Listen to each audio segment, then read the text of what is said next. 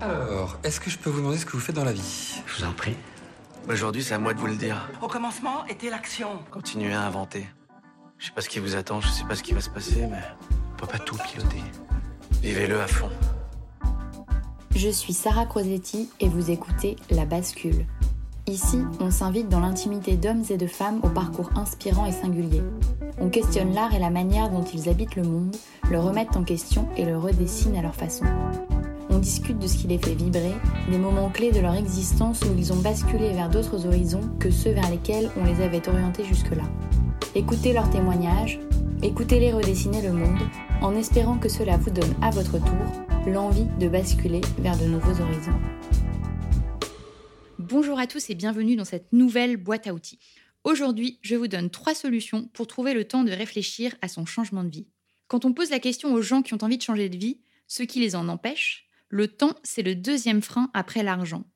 Un métier prenant, des enfants, des parents, un conjoint qui nécessite de l'attention, du temps de transport, bref, si vous aussi vous avez des journées ultra remplies et que vous ne voyez pas vraiment comment prendre le temps, ne serait-ce que de réfléchir à une autre vie, cet épisode est pour vous. Aujourd'hui, je vous donne trois conseils pour vous dégager chaque jour de précieuses minutes pour vous et votre future vie. La première chose à comprendre, c'est que le temps ne se trouve pas, mais qu'il se prend.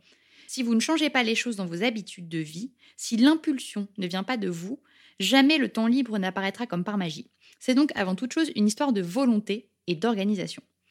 Par exemple, si demain une personne qui vous est très chère vous disait qu'elle était atteinte d'une grave maladie et qu'elle avait besoin d'une heure de votre temps pour s'occuper d'elle chaque jour, le trouveriez-vous? Il est presque certain que oui. Qu'est-ce que ça veut donc dire? Que le temps se trouve presque toujours. En revanche, ce qui change, c'est votre perception et votre motivation à le prendre, à vous libérer.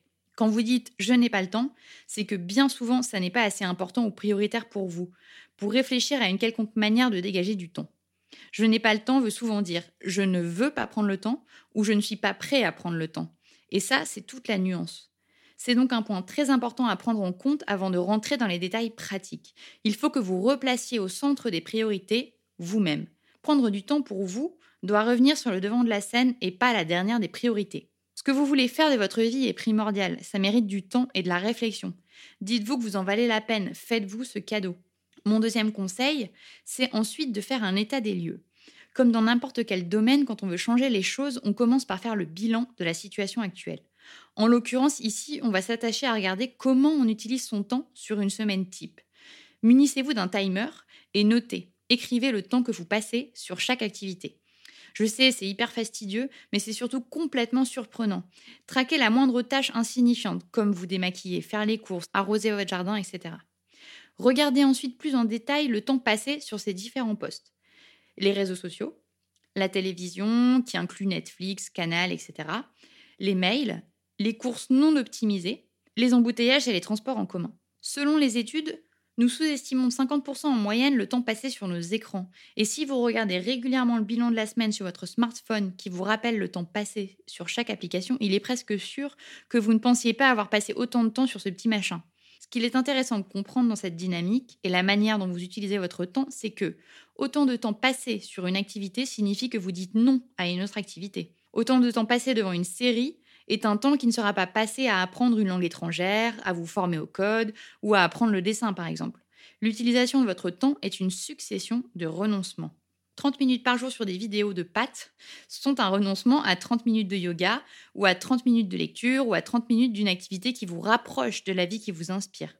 Bon, une fois qu'on a compris ça et qu'on a fait le bilan, qu'est-ce qu'on fait? Mon troisième conseil, ce sont quelques tips qui ont fonctionné pour moi pour optimiser mon temps. Le premier tips, c'est de réduire le temps d'écran. J'ai mis en place l'habitude de réduire mon temps d'écran le matin et le soir depuis deux mois, et je ne vous cache pas que c'est difficile. Il y a plus d'un soir où j'ai envie lassivement de scroller sur des vidéos de chatons, mais pour le moment, je m'y tiens. Je commence à regarder des vidéos de danse du ventre à partir de 10h le matin, et si je poste des choses avant, c'est que je les ai programmées la veille. De la même façon, le soir, j'arrête minimum une heure avant de me coucher le téléphone et j'en profite pour lire, griffonner quelques lignes ou voir des amis. Chez moi, c'était une grosse partie de mon temps gaspillé, car je créais beaucoup de contenu et j'en regardais en retour beaucoup pour m'inspirer, mais aussi parce que je suis comme tout le monde. En lisant le livre de Marie Forleo Tout est possible, que je vous recommandais d'ailleurs euh, dans un petit Reels sur le compte Instagram, j'ai découvert un mantra qu'elle s'appliquait chaque matin, qui est créer avant de consommer. Et j'ai trouvé ça hyper fort. En pratique, ça signifie créer de la valeur pour vous. Donc ça peut être du sport, un moment de méditation, de l'écriture, etc. Avant de commencer à consommer ce que font ou vendent les autres. Mon deuxième tip, ça concerne les repas. Ça n'y paraît pas, mais la logistique des repas représente un potentiel de temps énorme. Quand j'ai rencontré Bertrand, mon conjoint, il faisait les courses chaque soir pour chaque repas. Alors oui, on habite en ville, mais on était quand même loin de l'efficacité. Aujourd'hui, on fait les courses une fois par semaine et j'ai même poussé le bouchon à faire un peu de batch cooking chaque dimanche. Pour ceux qui ne connaissent pas ce que c'est, on cuisine en avance pour la semaine ce qui peut être fait pour que la première partie de semaine, en tout cas, il n'y ait juste qu'à assembler ou réchauffer des plats, le tout sans acheter de plats préparés.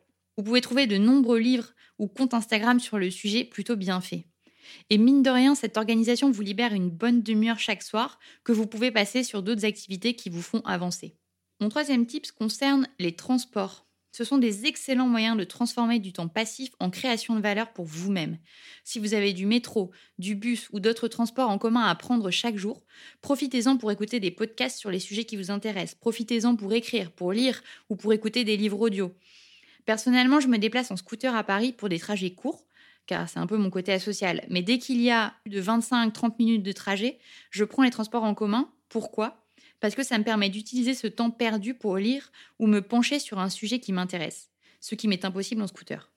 En résumé, si vous vous sentez pris par le temps et que vous n'arrivez pas à trouver du temps pour vous, posez-vous d'abord la question de savoir si vous êtes vraiment motivé pour trouver ce temps ou si ce n'est finalement pas une priorité.